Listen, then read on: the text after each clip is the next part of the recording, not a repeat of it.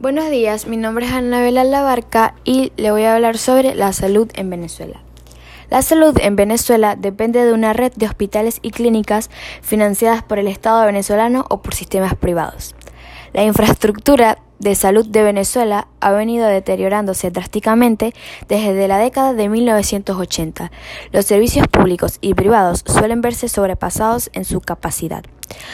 Durante el año 2013, el gasto público en sanidad de Venezuela se redujo de 1,68% a 1,54% del PBI y cerraron numerosas plantas hospitalarias a nivel nacional. Se dejaron de financiar fármacos para síntomas menores, entre otras medidas.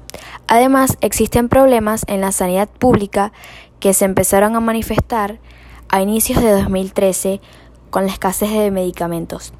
Debido a que se han experimentado la escasez de los fármacos, los enfermos o a sus parientes han tenido que recurrir a otras denominaciones o realizar grandes recorridos entre estados para encontrar dichos medicamentos.